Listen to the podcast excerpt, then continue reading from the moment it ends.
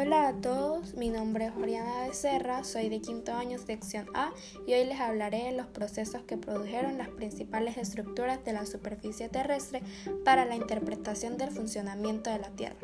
Para comenzar este tema debemos tomar en cuenta que la superficie terrestre se denomina corteza terrestre o superficie terrestre a la capa más superficial de la estructura de la Tierra. También debemos tener en cuenta que su espesor varía en 12 kilómetros desde el fondo oceánico hasta llegar a 60 kilómetros en las zonas montañosas de los continentes. Los elementos más abundantes de esta superficie son el silicio, el oxígeno, el aluminio y el magnesio. Ahora, después de hablar de distintos puntos de este tema, pasemos ahora a hablar sobre la superficie de la Tierra. La Tierra fue creada alrededor de 4.5 millones de años, donde este planeta es único a comparación de los que tenemos a nuestro alrededor, ya que la Tierra es el único planeta que presenta agua, donde este recurso líquido cubre la mayor parte de nuestra superficie terrestre. Está compuesto por agua y el resto de la superficie es rocosa.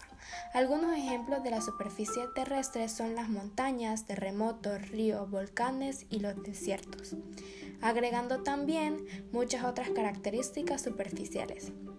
Son el resultado de las placas a la deriva. Ahora pasando a hablar de las placas tectónicas, tenemos que tomar en cuenta uno de los principales fundamentos de la teoría de la tectónica de placas, que es que las placas se separan, lo que produce el ascenso de material desde el manto para crear nuevo suelo oceánico.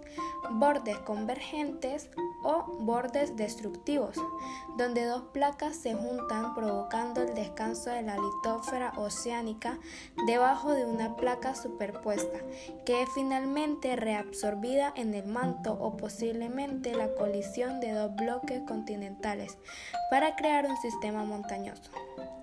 Los bordes de fallo transformantes son bordes pasivos, donde dos placas se desplazan lateralmente una respecto de la otra sin la producción ni la destrucción de litósfera.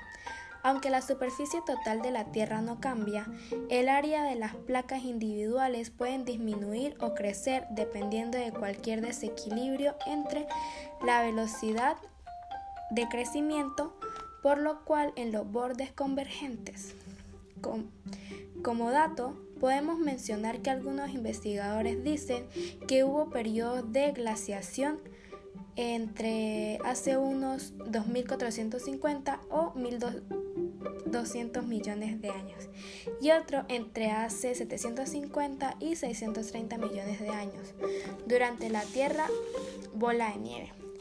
La, precedieron a épocas con los rasgos geológicos distintivos de la actividad tectónica potenciada en apariencia por una gran cantidad de sedimentos continentales.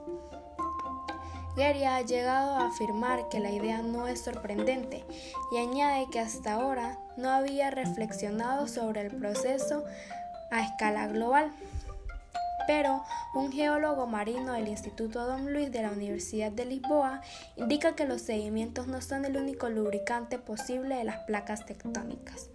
En un análisis de zonas de subducción de todo el mundo, Duarte y sus colegas descubrieron que una capa de sedimento más densa no se traducía en una solución más rápida como lo que se esperaría. Si esta arena fuera el lubricante principal, después de Después de saber todo esto, podemos concluir que la tectónica de placas es la primera teoría que proporciona una visión exhaustiva de los procesos que las principales estructuras de la superficie terrestre, incluidos los continentes y las cuencas oceánicas dentro del marco de la tectónica de placas. Los geólogos han encontrado explicaciones para la distribución geológica de los terremotos, los volcanes, entre otros.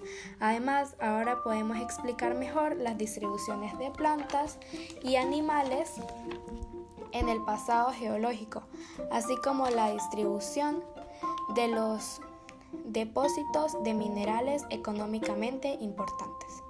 Pese a su utilidad para explicar muchos de los procesos geológicos a gran escala que operan en la Tierra, la tectónica de placas no se comprende por completo. Gracias por su atención.